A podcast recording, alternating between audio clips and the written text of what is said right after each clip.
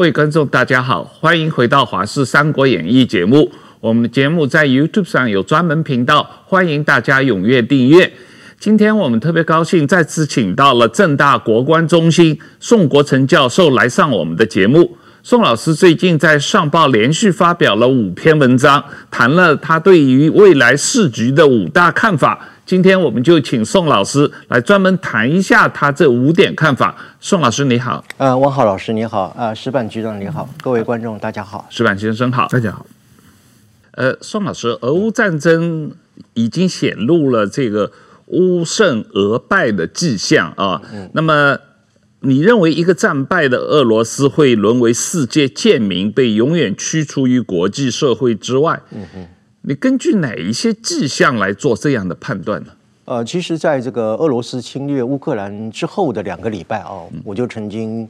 啊写文章说，这个俄罗斯必将战败啊。嗯，呃，我的主要的理由有两个，第一个就是说，这场战争是一个师出无名的战争啊。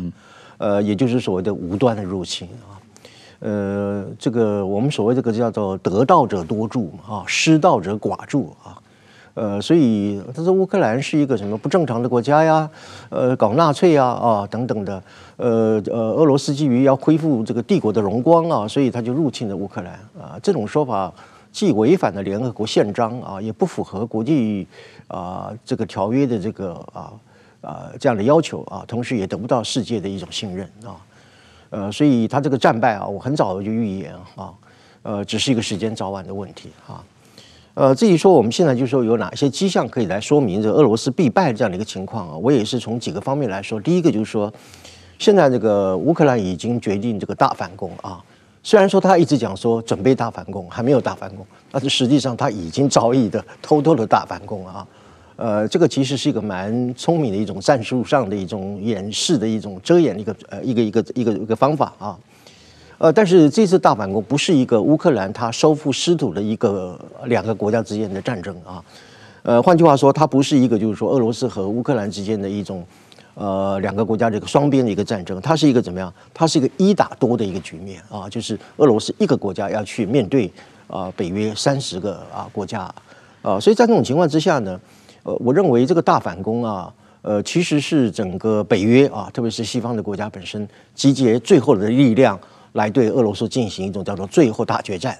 啊。在这种情况之下呢，呃，特别西方社会认为这个战争啊旷日持久啊，而且加害性也越来越大，呃，所以西方国家呃已经是最后一次机会，他必须要集结所有的力量啊来打赢这场战争哈。所以这种决心啊跟这样的力道啊，是已经到了一个最后的一个。啊，关键的一个时刻啊，呃，那么特别是对乌克兰人来说啊，因为乌克兰它这个已经到了一种叫做断垣残壁，而且是啊，怎么讲家破人亡一个地步啊，所以我想他们现在的这种民族报复啊，我们讲不要讲报复了，民族反攻、收复这个丧权辱国的这样的一种状态的那种决心，我想那个是空前的一种高涨啊，呃，所以在这种情况之下呢，我认为乌克兰一定会集结所有的力量，把俄罗斯的这个部队啊。啊，全部要赶出这个乌克兰的国境啊！我认为一兵一卒，他都不会让俄罗斯留下来啊，这是第一点啊。另外一个就是说，目前俄罗斯的处境了，我认为他就已经到了一种，他明明就是战场上已经是明显的一个啊失利的情况啊啊节节的败退啊。你譬如说啊，呃，他整个从他的兵力啊、资源啊，还有他的这个，你看他现在也征不了兵了啊，呃，武器等等都已经消耗殆尽啊。呃，甚至就是那种老古董的哈，但这种阿公级的那种武器都拿出来作战，就显示就是说他的那个武器的库存已经是空虚了啊。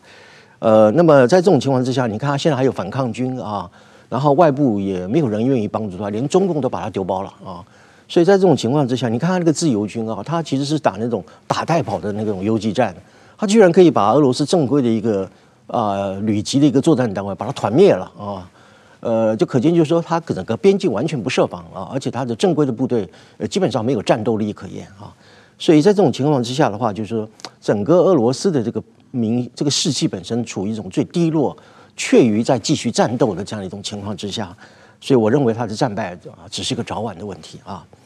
呃，当然了，我也曾经预估，就是说啊，如果是普京战败的话，呃，他所面临大概基本上有三种情况啊。那么第一种情况就是说，如果说普京他在国内他所获得的支持他的力量依然大于反对他的力量的话，他可能依然还可以保有政权啊。在这种情况之下呢，可以，可是我们可以预见，啊，俄罗斯一定会被怎么样啊？当然有人说把它打回到石器时代，当然没有那么夸张，至少要把它打回到怎么样，在这个苏联建国以前的那样的一种状态啊。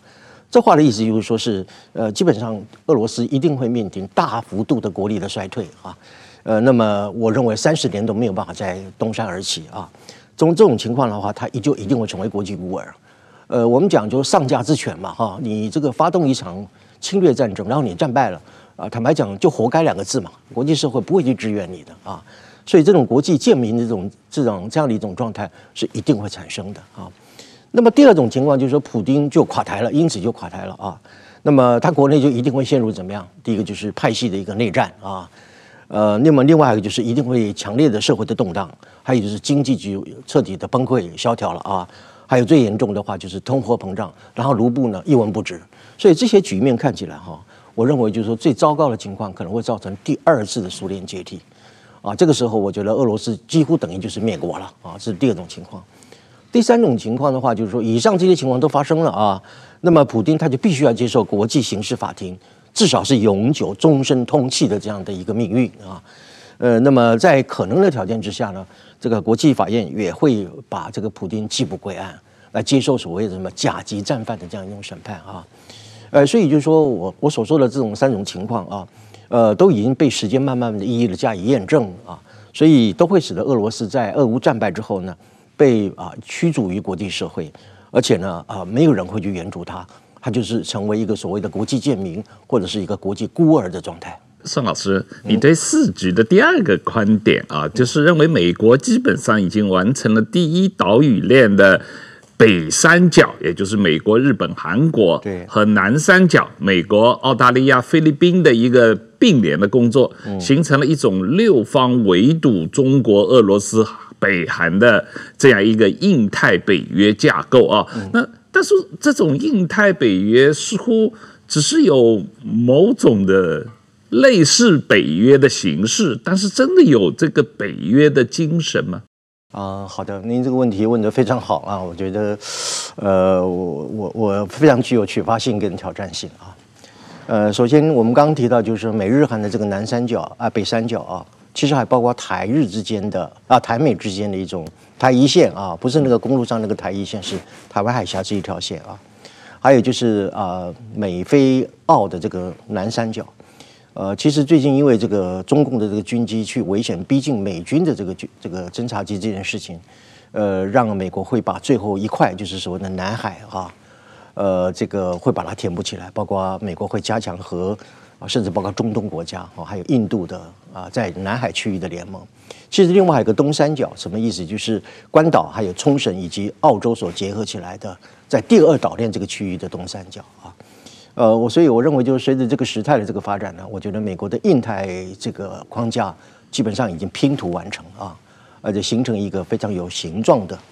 啊这样的一个状态啊。大家是不是真的有神啊？您刚刚所提到是不是有神？这个我们当然还要需要这个继续来观察啊。呃，不过呃，我就认为就是说是这个基本上这个。印太北约啊，其实是以美国为主导，结合亚太国家所形成的，呃，我姑且把它称之为美盟嘛，哈，美洲的亚太联盟啊，呃，所以这个北约啊的东进，我们讲北约东进啊，它跨出了这个传统的欧洲的集体安全的边界，开始啊介入到这个亚太的安全事务，这样的一种这种所谓的北约东进呢，呃，基本上它是怎么样，主导还是美国印太啊。它是采取一种协防的哈，战略上的协防，以及各方面的一种协作啊，或者是互通声气，加强一些这个战术上的演练、联合演练等等的。也就是说，北约东进并不是北约跑到亚洲来啊承包啊，或者是啊统揽啊整个亚太的安全事务，基本上还是由美盟来主导啊。呃，那么但是我们也可以看得出来，就是呃，那北约现在开始有明显的在转型啊。呃，这种转型呢，主要就是说，他会或者是已经从过去他认为他的这个集体安全任务主要就局限在欧洲嘛，哈，这个也是北约的这个就是北大西洋工业组织的一个宪章所所规定的，它是一个区域性的一个集体安全组织啊。可是呢，呃，我们可以看到，就是说，现在开始它呃往东了，就是北约东进和美国的印太产生一种战略呼应的效果啊。那么，如果说今天这个北约跟这个美盟在亚太地区，特别是在第一和第二岛链这个区域里面形成了一种战略同盟的话，那么对这对于中国的压力是空前浩大的啊。这是第一点哈。另外一个就是说是呃，我回答您就是北约是否有神这个问题，我想我有几个理由啊来加以说明之后，它确实已经至少定了神了啊，然后呃接下来会产生它实质的一个作用啊。第一个就是说，从去年的二零二二年的四月份的时候呢，其实北约的外长会议就已经分别邀请了什么日本、韩国、澳洲、纽西兰四个国家啊啊所谓的那个 AP Four 啊。呃，那么呃，而且北约把这个 A P Four 就是亚太啊四个呃他同盟呢伙伴国家呢称之为全球伙伴啊，在这种情况之下呢，所以呃在那那个时候的那个北约的峰会当中里面，他就提出了二零二二战略概念啊这样的一个文件。这个文件呢，根据这个北约秘书长这个斯托滕贝格哈啊中文叫怎么斯托呃斯泰多滕贝贝格吧啊，那么他就提出一个叫做所谓的安全。概念，特别是指的是叫做安全后果的概念。什么叫安全后果的概念呢？就是说，这个北约不要以为说啊，呃，在这个比如说俄乌战争，那么欧洲出现了这样的个安全危机的时候，呃，那么别的地区好像就与我无关。不是，别的地区即使是比如说亚太地区发生了这个呃这个战略危机啊，或者是局部冲突的时候，北约也能也不能够置身事外，也甚至说不能没有办法去幸免于难啊。所以，北约必须要去承担一个全世界各个地区所产生的安全危机，以及要去面临它可能是什么样安全后果。这个是斯坦尔伯格他所提到的一个非常重要的概念啊。另外就是说，说这个今年啊，今年就是在五月十号的时候，日本的外相啊林芳正他已经证实说，北约有可能在东京来设立北约的办事处啊。那么虽然说这样的一个提法受到了法国总统马克宏的反对啊。呃，他认为说这样会刺激中共啊，给中共一个错误的讯息。不过，我们可以从各种迹象来看，北约现在试图在说服马克宏的态度，希望能够一致来支持啊，所谓在东京设立这个日本办事处的一个问题啊。呃，那么这里头有两个非常重要的一个观念啊，那就是林芳正啊，日本外相他说，他说俄乌战争啊，证明了这个安全的议题不是一个区域性的问题，它是一个全球性的一个问题啊。也就是说，这当前世界的这个安全的危机已经远远超出了欧洲的边界。那么，那么日本就日本本身来讲的话，呃，他除了要去协助欧洲的安全危机，他同时也希望能够把欧洲的这个集体安全组织能够引领到亚太地区，来形成跟亚太的一种安全合作的一样框架。呃，特别是日本首相岸田，呃，他是非常具有战略眼光的啊，他是一个非常有秩序而且很理性的按步骤的。把印啊北约的力量慢慢的引进到亚太地区啊，呃，那么因为啊，他认为印太的力量还还是不太够的啊，呃，所以啊，这种情况也就证明了，就是说北约东进啊，确实是一步一步的在往前走啊，呃，那么最近这个日经新闻啊，日经新闻它有一个消息，呃，证实了我先前所做的一个预判啊，呃，那么就是说今年七月十一到十二号在立陶宛会举行本年度的北约峰会。继续邀请我们刚刚所讲的这个 AP4，就是日韩澳纽四个国家来参加。呃，那么同时呢，呃，他们的这个呃叫做北约的这个安全合作处的这个处长啊，啊，他也公开的证实一件事情，就是说北约现在呢积极的和这个 AP4 四个亚太的那个盟国呢签署一个叫什么制定伙伴关系计划啊，英文缩写呃叫做 ITPP 啊。呃，其实最近最近这段时间呢，呃，这个安全处长啊，就是北约的安全合作局的这个局长，他是一个意大利的一个呃这个将军啊，陆军的一个中将。他其实在这几个月当中，里面一直在这个四个国家里面穿梭啊。为什么呢？他就是要去处理一个在东京设立北约办事处这件事情，而且是在具体的去草拟所谓的制定伙伴关系计划的这样的一个行动啊。呃，所以从以上这个局势来看出来，就是说，我我在对于所谓未来时局的五点看法当中里面，我最强调的一点就是北约东进啊，因为北约东进不一方面是体现了整个后俄乌战争时期整个国际政治的战略格局的一个演变，同时它也因为基于这个地缘政治的一个巨大的一个变动，而形塑它一个新的角色，扮演它一个新的功能。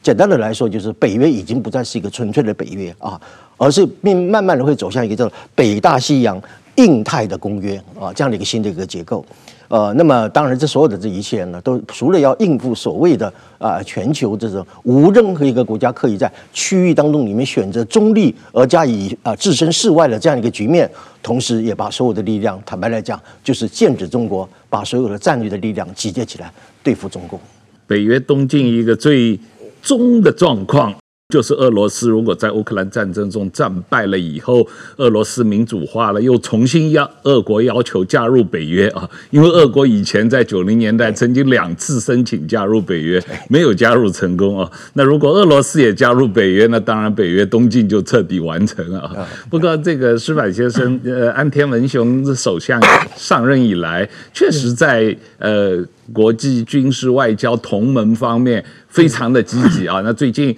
他又主持了在广岛的 G7 的会议，呃，也邀请了很多这些呃国家，这个呃包包括澳大利亚、韩韩国啊，这个印度啊，呃，甚至越南也都加入了这个。G7 会议，特别是乌克兰的总统也加入了 G7 的会议的讨论。那从日本的角度来说，这个所谓的呃印太北约的这样一个一个一个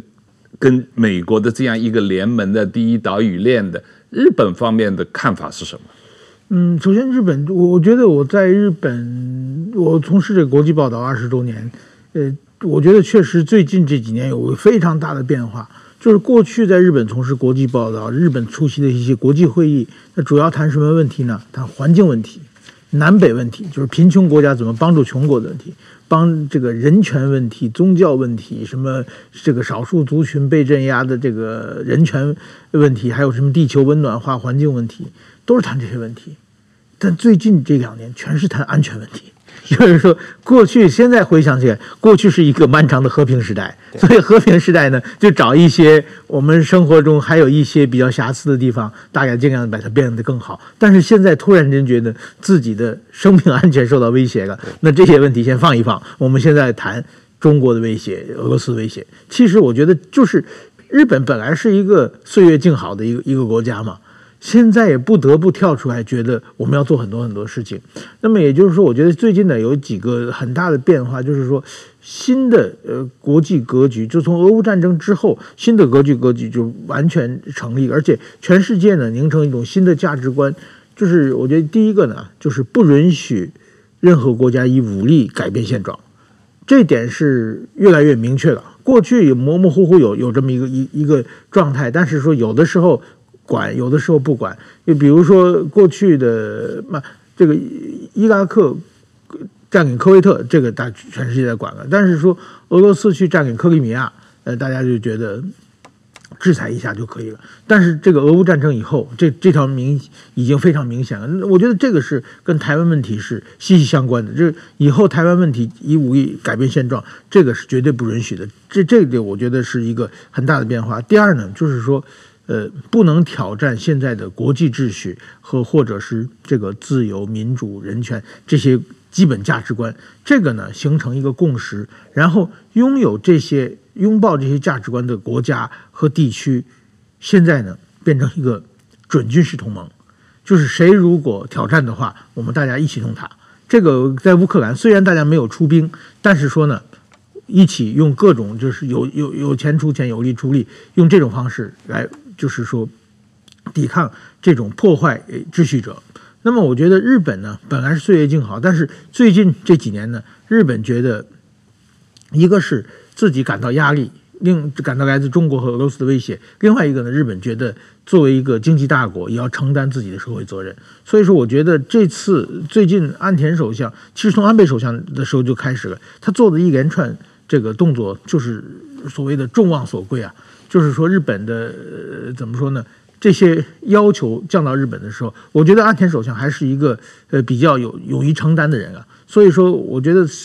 现在日本。你看他的股票也升得非常高，那这个岸田首相的支持率也非非常的高。这两天正在传是是不是要解散国会的问题了。所以说，我觉得如果说解散国会的话，那么得胜的一定还是自民党这些保守派，就是这些积极参与国际事务的这种势力。这这种共识已这种方向已经确定下来了。是，嗯，那个，但是反过来，这个从中国的角度，从习近平的角度啊，宋老师，你有提到你的看法是说，习近平的世界观是明显的敌视西方，要击败西方，称霸世界的这样一个世界观啊，所谓中华次序。那他呃，在中国这几年都宣扬一个新义和团主义。实际上也在发动第二次文革嘛，但是这种作为的结果，到底是真的巩固了中共的统治，还是最终会让中共走向一个示威甚至崩溃的境地呢？呃，首先我先回答您的提问里面的结论这个部分啊。如果说一次文革给中国造成了一个十年的浩劫的话，那么我相信二次文革呢？它可能会给中国至少造成三十年的浩劫啊。那么理由我就一一来加以说明哈。首先我澄清一下这个叫做新义和团主义这个东西啊。呃，新义和团主义其实更精确的来说，应该叫做习式的新义和团主义，因为它表现在是整个习近平的一个所谓治国理政的这样的作为当中啊。那么这是一套什么样的思想呢？它集结了排外啊，另外还有就是排外之后还要筹外。丑外之后还不够，还要抗外啊！这种所谓的反西方的一个思想啊，呃，那么它和这个旧的义和团主义有什么不同呢？那么最重要的一点就是说是啊，旧的义和团啊，旧义和团就是那个山东全匪那个义和团啊，它是以这种神灵附体啊，然后刀枪不入啊，它诉诸一种神秘主义啊。可是习近平不是说，他是诉诸于现代主义。现代主义当中里面的什么东西呢？比如说犯国安义士了，好，还有犯这个民粹主义。另外一个就是啊极权主义的啊数位极啊数位极权啊，就是网络的监管还有思想的控制啊等等的啊。所以就是说旧的义和团主义，它是以扶清灭洋为目标。习近平是什么呢？扶共灭洋为目标啊。所以他们有他们的类似性，但是也有它的一个区别性啊。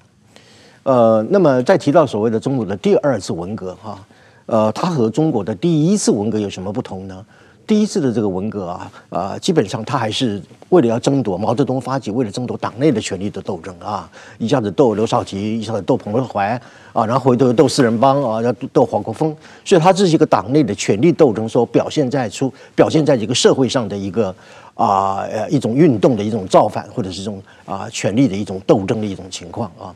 呃，但是呢，啊，习近平时期的这种二次革命，它是以人的脑战啊，以人的人脑为他的一个斗斗争的一个对象，呃，这话意思呢，就是说，他要以这种所谓的学习习思想这个运动，全面达到一种改造中国人灵魂结构的这样的一个运动啊，所以他最近不是有一个叫做学习习思想啊，要怎么样？要入脑啊，入心，而且要入你的灵魂啊，呃，换句话说呢，这个就叫什么？啊，对于整个中国人的全部的生命过程的一种啊塑造，一种重塑啊，呃，他不是讲全过程民主吧？哈，其实就是怎么样啊，这个全生命的控制了啊，心灵的一种控制啊，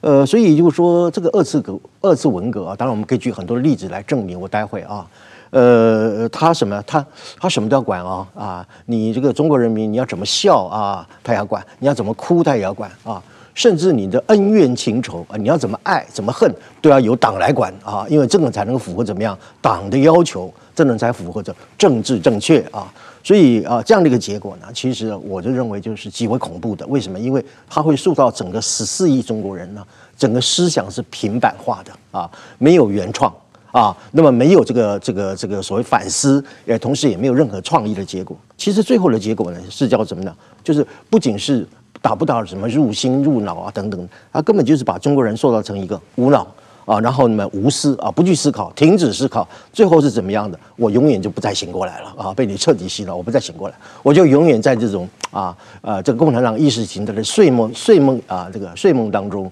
啊，那永远不愿醒过来啊，这个就是整个中华民族的这个民族智能就往下会坠落啊啊，这是啊，那我们就举几啊几个比较具体的例子啊。从二零二三年，就是今年开始啊，啊，中国开始禁止所有境外的这个网络的这个用户啊，啊，进入中国大陆去登录一些商业啦、金融还有学术的那个网站，就是不让人家去读取或者是下载你这些文件啊。呃，为什么？因为他认为这有窃取中国国家机密的嫌疑啊。其实这就是逆反资讯全球化的一个作为嘛啊。呃，那么另外一方面就是从今年的三月开始哈，大家不是修订一个反间谍法嘛啊啊，然后分别对于美国什么美光科技啦，还有啊美思明智，它是一个咨询公司，还有就是一个也是另外一个咨询公司叫做呃凯盛荣英啊，叫做 Cap Vision 这家公司，另外还包括把美日本的一个制药厂的一个高管啊，把他当了间谍，把他抓了起来了。你搞这些东西呢，就是搞恐怖主义嘛，啊，呃，然后他运用各种法律啊，比如说像什么个人资讯保护法啦，还有什么资料安全法啦，啊，反间谍法等等的哈，施行一种怎么样对外国企业的一种法律恐怖主义啊，呃，这种情况之下，那当然很多的外资跟外企他都吓得半死啊，呃，他这个至少逃走了，或者说不愿意继续对中国继续做投资啊。那么另外一个大家在新闻上也比较比较熟悉的就是最近不是惩罚一个脱口秀的一个节目吗？啊，一个脱口秀的演员啊，他就是呃呃，他收呃收养两只流浪狗嘛，啊，他看到他追那个松鼠啊，他觉得对追这个他的流浪狗追那个松鼠非常勇敢啊，他就想起了习近平讲了一句话，叫怎么样？作风优良，能打胜仗啊。其实只是一种戏谑，因为脱口秀本来就是一种 怎么讲，就是一种幽默和一种冒犯的艺术嘛，哈，本来就是呃无伤大雅的事情啊。可是这很严重啊，因为中共认为这个叫什么，不仅是入华喽，这还入军啊，还入军，可能甚至还可能会入到党啊。所以现在三入都不行啊，入华、入军、入党都不行啊，所以就惩罚，罚了他一千三百三十多亿的这个行政罚款啊。呃，所以这种情况呢，而且还继续在延烧。所以我估计未来哈，他会对这个文艺界，因为过去他搞过文艺整风嘛啊，在延安时期的时候，然后影视界啊，连这个艺艺艺人取名的这个艺名哈，太洋化、太日化也不行，你要改一改哈。然后对于这个音乐界啊，还有娱乐表演等等的，包括什么相声啊、什么等等的，都会怎么样进行一种叫政治正确的一个审查机制啊。呃，看看你有没有符合党的这个所主张的社会主义核心价值啊。啊，你是不是有拥护这个以习近平为核心的党中央啊？等等的，所以对于这些所谓的境外的，特别是资本主义享乐主义的这些文化的事业啊，最近不是搞了一个文管嘛？啊啊，要管这个文化的是所谓的啊市场等等的，都是一种怎么样？都是一种所谓的我们刚所讲的新义和团主义的一个啊非常明显的表现啊。呃，所以以后呢啊，凡是凡是从西方是啊这个国家输入的，比如说爵士乐啊、摇滚乐啊。还有这个西洋的这个流行音乐啊，甚至包括迪士尼的影片等等的啊，甚至可能包括芭蕾舞啊等等这些带有啊西方文明的这种啊精神污染的这种文化的元素，都可能会被审查甚至被禁止啊。所以简单的来讲哈，一方面呢，习近平执行的是一个以扶共灭洋为目标的新义和团主义啊，对人民进行的是一种数位集权的一种无脑的控制啊。呃，导致于整个中国人进入到一个无脑无思啊，甚至是无醒啊的这样的一种状态啊。另外就是说，滥用这个所谓的国安法律，对于这些所谓仅仅是一些咨询公司，而不是一个产业科技公司，来进行所谓的国安审查，造成这种所谓的法律恐怖主义，让这些外资外企纷纷的逃离中国啊。那么最后就是说，所谓的文管啊。呃，对于这个文化市场各种，不论是有形的文化实体，或者是抽象的精神形式的文化商品，都要进行怎么样？是否有政治正确的这样的一个审查？这就是怎么样对于所谓人民的一种思想的控制啊。所以习近平讲啊，这个所谓的全过程民主啊，我把它把它稍微拨乱反正一下啊，这个叫做什么？全怎么？全民的一个思想控制。矢板先生，我有看到你脸书也在评论，最近中共强迫所有的党员和公务员学习习近平文集嘛啊，然后要做各种各样的测试，有各种各样的软件，大家都要上去填这个你学习的过程。我看到甚至有人说，习近平的呃文集有二十九本，啊不二十八本，二十八本，然后每本要卖多少钱？说如果把它按照这个中国有将近一亿党员每个人都买的话。这个有几千亿的人民币的收入，习近平这个稿费都可以收很多啊。那个，你对这个事情怎么看？我觉得习近平在某种意义上，他的怎么说青春期或者是他的人格形成期，其实是毛毛泽东时代。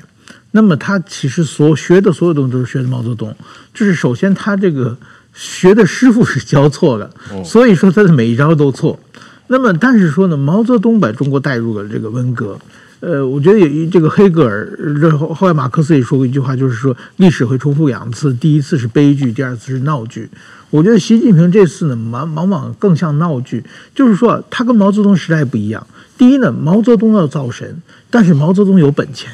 毛泽东他毕竟是结束了一百年以上的中国的内战。中国的到处的杀戮，到处的人民的流离失所，至少他建国。虽然他政治是乱七八糟的，做了很多罪孽，但是说他结束了百年内战，统一一个中国，这一点是历史上多少人都想做的，没有做到的。那么毛泽东做到了，至少我觉得他在这一点上，他就有自己的历史高度，所以要把他造神是很容易的嘛。那么，但是习近平呢？就是毛毛泽东是他等于说从从这个整个的革命带着军队一场一场战争打出来的。习近平，你跟我们都一样啊，你根本没没有什么了不起的，你就是跟我一跟我们一起这个上学读书，而且你读书还不如我读得好呢，对不对？凭什么你在上面作威作福？这个本钱不一样。第二呢，毛泽东的理论就是毛泽东思想最后是五卷嘛。但是他最后第五件算不算是一个问题？就是至少毛泽东的他的思想，毛泽东就是很多中国的老百姓，当时的中国人对毛泽东的很多毛主席语录是脍炙人口，大家都可以念起来的。而且读毛泽东的东西，毛泽东毕竟是读书人，读的很多书嘛，他的东西的话确实有他的感染力和吸引力啊。然后呢，但是习近平这二十八本书 全是。没有内容，全是如同脚踏前前后矛盾矛盾。然后我首先刚才讲那个二十八本书，它好像卖到现在九千九百九十九块钱，卖二十八套一这个二十八本一套了，大家都要买。但是我我在北京的时候，它是第一本那个习近平治国理政那本书，我估计我们产经新闻支局就有十几本。因为到处发，我 一一看记者会就发一本，人一看你，哎哎说啊，你是先发我一本中文的，然后呢，哎看哎你是日本记者嘛，又发我日本的，后来你是外国人，再给你一本英文的，厚厚的三本书装在书包，也不好意思丢掉，就搬回办公室去。然后一看我那同事记者，他也拿回三本回来，就是这种他们靠这种大量往往后推的，所以跟毛泽东一个不同的是，他拿的稿费要比毛泽东高的高得多了，他这本书要比毛泽东贵的贵很多嘛。所以说，他的就是说，这个理论是完全是站不住脚的，而且大家说真的，都是就都是走过场。到现在为止，习近平思想是怎么回事？我想大部分人都没没有弄清楚。然后呢，第三个呢，我觉得毛泽东的他有的时代局限性。当时中国人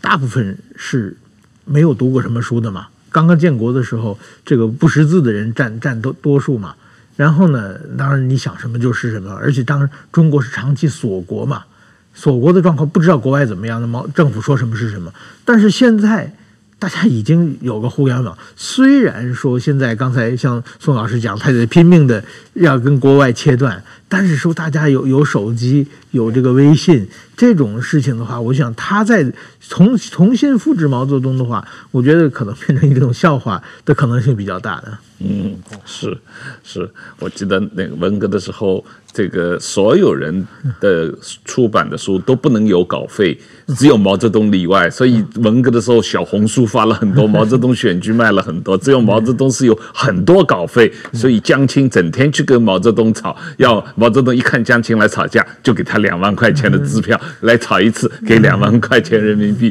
所以这个江青也很有钱啊。呃，宋老师，我们再谈一下关于 G7。刚才石板也谈到了 G7 在日本广岛峰会上啊，这个宋老师，你觉得呃，G7 已经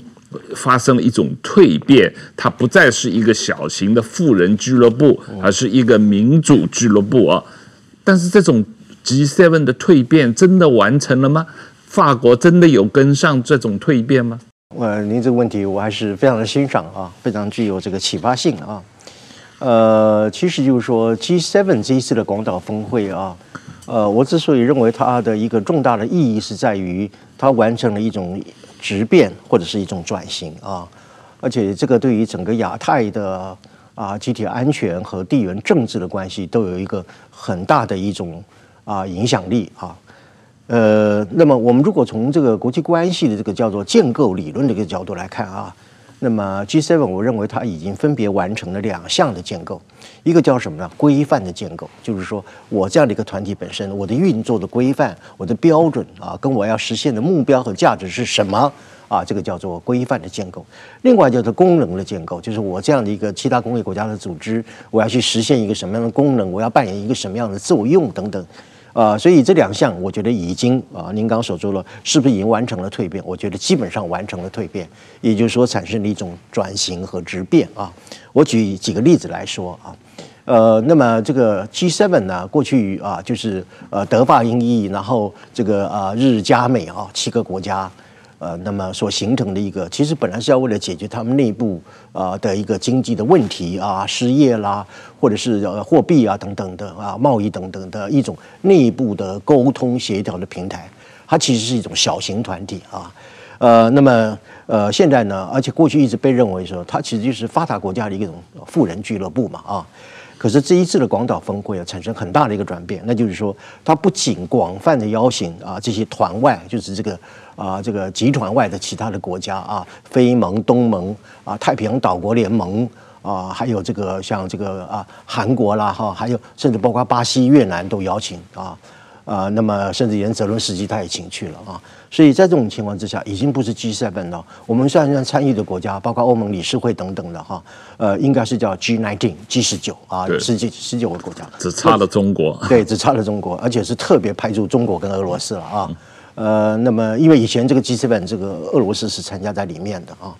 呃，就叫 G8 嘛哈，所以我们就可以看出来，而且特别是这一次提出了一个，我把它称之为共同纲领啊，呃，这个共同纲领的一个内容就是反对中共以经济胁迫啊，呃，那么来威胁自由国家，特别是说反对以武力来改变现状，特别是包括什么台海的现状啊。强烈的反对以武力来改变现状，这个共同的宣言本身呢，已经会在未来形成一个 G7 的惯例啊。这个惯例本身呢，而且会啊每一届呃一继续的被继承下去。这个就是我所说的一种脱胎换骨的一种，从过去的一种小型的一个经济论坛，转变成为一个大型的安全协作的这个组织啊，这是很重要的一个转变啊。呃，所以呃，我们简单的来讲，就是说，G7 是一个重大的方向啊，或者风向，或者是指标。它意味着说，即便是一个少数几个国家本身的内部的经济论坛的组织，它也因为必须要因应整个地缘政治的变化，因应整个集体安全的需求，而使得它要超越它本身的那个成员的这个界限，然后广纳各外地的啊外国的。呃，组织之外的其他的国家来参与，形成一个更大的一个安全协作的平台。所以，经济组织已经不再是一个纯粹的经济组织，同时也不再是一个纯粹的内部小型组织，它是一个怎么样？开始跨界到外面啊，成为一个大型的，我把它称之为一种啊小型的联合国，亚太地区的小型联合国。它是一种怎么样？一个民主的新的俱乐部，而不再是一个小型的富人俱乐部。当然了，我们这个又谈到了 G7 的蜕变。之前也谈到了欧欧盟的蜕变，北约的转型啊，呃呃，这些都是俄乌战争导致，或者是俄乌战争这个加速的这个过程啊。呃，但是另一方面，俄乌战争也加速了中国和俄罗斯的结盟啊，那进一步会推进一个全球两大阵营的对抗的这样一个态势。但是如果啊，如果俄罗斯被乌克兰和北约彻底打败了，嗯，呃，退出了这样一个呃中俄结盟的这个状况的话，那全世界还会形成一个自由的西方或者民主俱乐部对抗一个专制中国的爱元阵营对抗吗？是，呃，我认为不仅是会继续维持这个二元的对抗，而且这个二元的对抗会不会越来越把整个世界一分为二。啊，成为一个两个平行的一个世界啊，呃，我的这样的一个基本的看法就是是这样的，就是说，如果说是普京战败了啊，那么正如我们刚所讨论的，俄罗斯就退回到这个苏联解体之前的那样的一个国力贫弱的一个状态啊，但是中共还是会怎么样去设法去填补，因为俄罗斯战败，因为普京战败所留下来的一种所谓地缘政治的权力真空，比如说中亚就是一个例子啊。呃，甚至还包括中东啊。因为过去，比如说以中亚为一个例子啊，呃，哈萨克啊、乌兹别克啊，这个呃土库曼这些国家，呃，它基本上在安全上是依附苏联的啊，依附这个俄罗斯啊，呃，可能在经济上比较靠近中国啊。呃，那么俄罗斯如果普丁垮台了，整个中亚会倒向中国啊。还有就像伊朗、像中东这样的一个所谓的流氓政权啊，过去也是长期跟俄罗斯关系非常好。当普京垮台之后，他也会全面倒向中国啊。所以我的意思就是说，即便是普京战败，中共也会设法去填补，因为他的战败所留下出来的一个地缘政治上的一种我们所讲的权力的真空啊。这是第一点啊。那么另外一点就是说是啊，俄乌战争呢，基本上把现在的世界。打成了一个二元化的一个世界啊！什么叫二元化呢？就是说，在自由阵营和专制阵营当中里面啊，我们以自由阵营来说，它各自在它的内部呢，深度的结构性在实行一种怎么样自我的全球化。就是我这个阵营，我自己全球化啊。比如说，我建立一个产业链的一个自主性啊，或者是说把呃重要的战略物资的生产，把它放在对我美国友善的国家，叫做友岸外包啊。呃，同时呢，也对于这个敌对的这个独裁阵营呢，让它采取科技封锁呀，或者是贸易的制裁等等啊，不让你实行全球化。就我自己做自我的全球化，但同时我对于我的敌对阵营，我做什么呢逆全球化，我不让你全球化。啊，那么同样呢，对于这个独裁者国家来，专制国家来讲，反之亦然啊，反之亦然啊。呃，所以就说，呃，我们在讲，譬如说我我们讲说自由世界的呃自我的全球化，我们讲的比较容易了解，而且比较熟悉。我就讲这个专制世界的这个所谓的自我全球化好了啊。你譬如说五月十九号，中国开了一个叫中国中亚峰会啊。嗯。呃，中亚峰会，大家看它是一个很小的国家，而且 GDP 很也很低落嘛，哈。可是不要忘记啊，你比如像哈萨克啊，哈萨克它是一个全球最大的陆路啊陆地国家啊，同时它拥有次于中东的这个石油的啊这个储存量啊，还有像这个土库曼，它也有很丰富的天然气等等的。当普丁战败之后啊，呃这些国家本身失去的这个俄罗斯作为一种安全的依靠之后，中共就会怎么样趁虚而入，去控制这个地区本身的一种能源啊，我把它称之为能源殖民主义啊。呃，不要忘记啊，哈萨克它本身是拥有次于中东的第二大油田啊，所以啊，而且哈萨克这些中亚的国家，它是保证怎么样“一带一路”里面的一带，就是丝绸经济带，去通往这个欧洲的一个安全走廊。所以它控制了这个中亚之后，它就保有它的怎么样丝绸经济带怎么样可以怎么样很安全，而且啊持续的在经营啊。这个就是我所说的，由于俄乌战争把这个普京陷入到泥淖当中，无暇东顾，中共就利用这个时候趁虚而入，去填补这个权力的真空，进而就怎么样对这些国家中亚五国实行所谓的能源殖民主义，掌握它的能源，同时也确保它的丝绸经济带能够畅行无阻啊。这个就是，即便是您刚刚所提的，即便是俄罗斯战败了啊，呃，中共还是会去填补它的位置啊，做所谓啊这个啊啊独裁阵营里面的一号老大啊这样的一个角色啊。呃，那么另外我们再提一个例子，就是五月二十四号啊，在莫斯科也举行了一个叫欧亚经济啊这个呃联啊联盟的第二届会议啊。这一次虽然说是由普丁来召开啊，呃，可是普丁提出了呃两个说法，我们就觉得很有趣。第一个就是他希望提出一个欧亚一体化。什么叫欧亚一体化？就是把俄罗斯的经济和中共的一带一路怎么样挂钩啊？干嘛挂钩了？其实就是俄罗斯希望通过一带一路来跟中共贷款嘛啊。呃，那么呃，所以这就变成讲，就是普丁如果战败，这个中共一定接管这个欧亚经济论坛啊，继续推动所谓的欧亚一体化啊，呃，那么实现所谓的什么大欧亚伙伴关系，这个就是我讲的这个专制阵营当中里面，它也是在自我的一个啊、全球化的一个过程。然后呢，中共再结合它现有的，比如说上海合作组织、中非论坛、金砖国家，还有所谓的南南合作等等。啊，形成一个我们刚所讲的专制世界本身一种自我全球化的一个呃另外一个平行的一个世界啊，呃，所以就是说，即便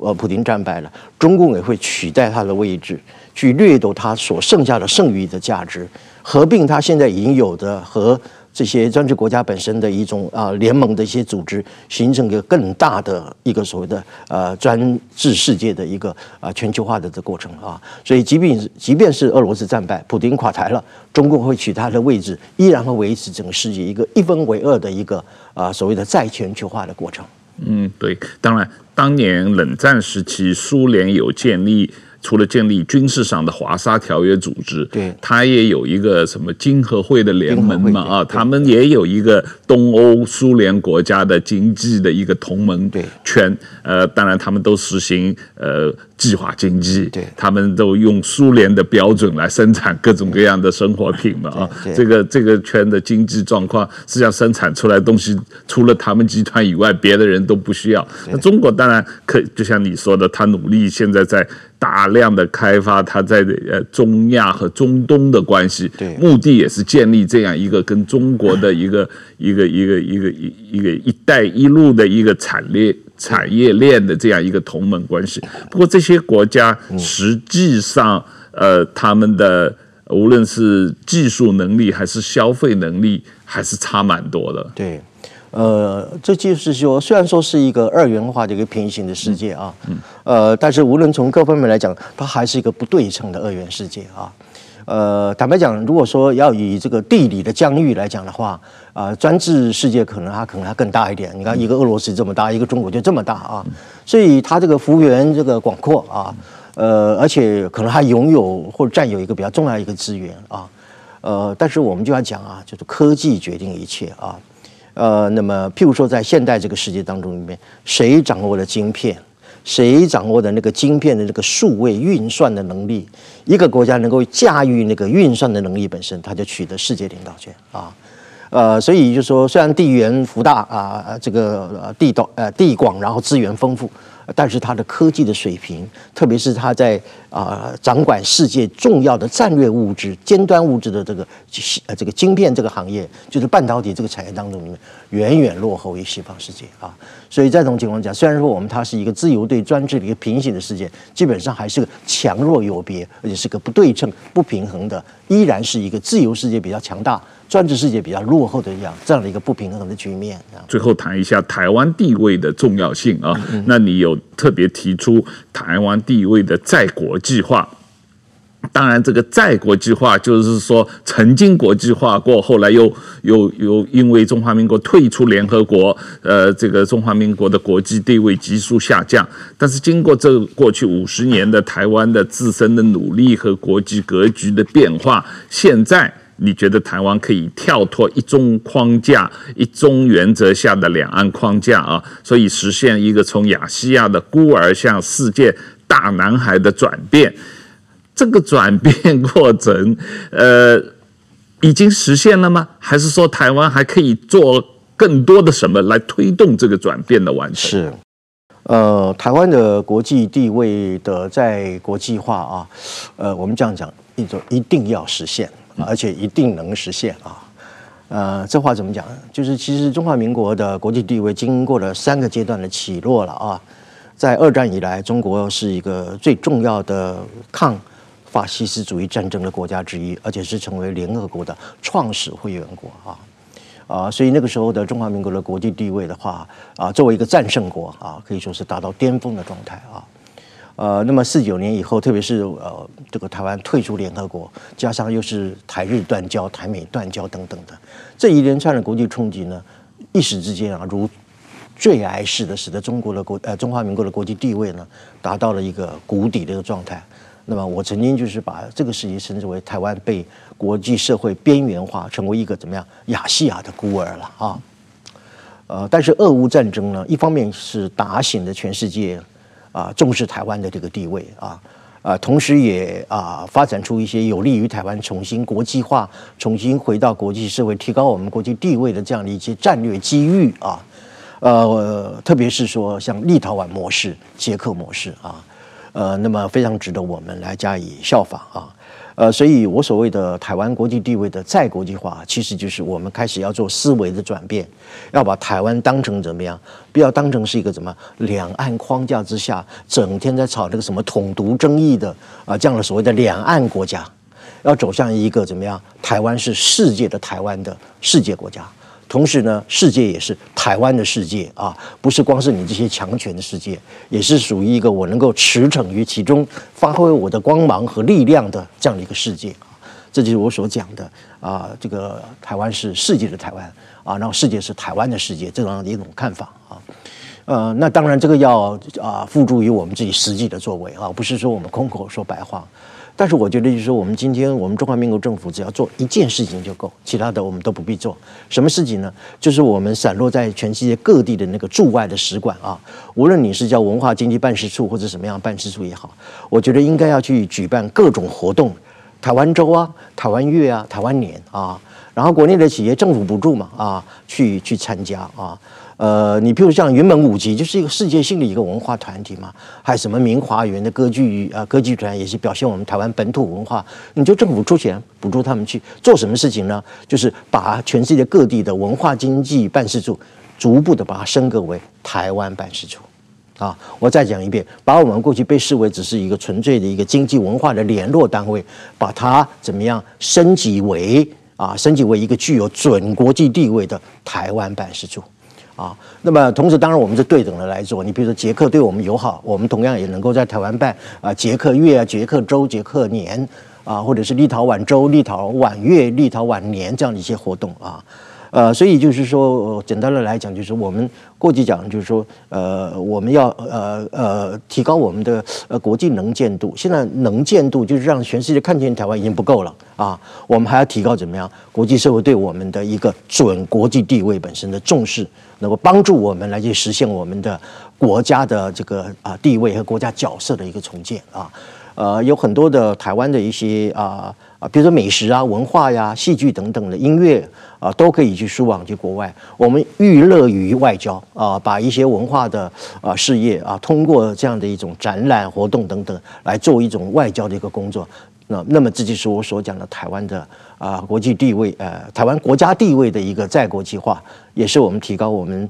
啊对全世界一种贡献度。啊，一个非常主要的一个做法。当然，这个台湾问题国际化几乎是已经完成。这个呃，日本安倍首相最早提出这个台湾有事就是日本有事。那这几年 G7 的会议，每次也都发声明，里面提到台湾安全、台海安全稳定是 G7 关注的一个国际关注的议题嘛啊。所以石板先生，你看到这个呃，起码台海问题国际化。这个这个现象，包括最近呃，南韩总统甚至菲律宾总统也都提到了这个意见。这个状况几乎是势不可挡。中共或者马英九还希望把它现在一个国共内战的一个框架底下，这几乎是不可能的嘛。对，所以说我们看到这次台湾的这个总统大选，现在三名这个候选人其实都是台湾的，某种意义上都是。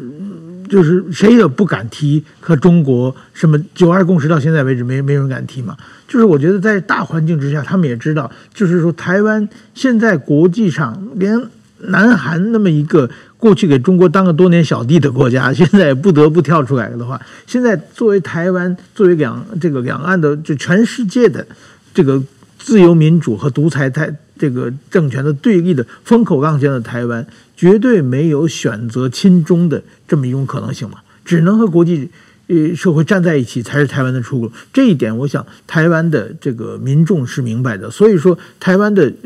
包括这场选举。就是大家都是把自己，其实我我觉得我前几天在日本写了一篇文章，就是说这次选举是找不到表面上看不到对立轴的，因为他们都讲的什么，都是我们跟美国搞好关系，然后呢要跟中国对话。这个包括赖清德也说要跟习近平一起吃饭嘛，嗯，这基本上这个在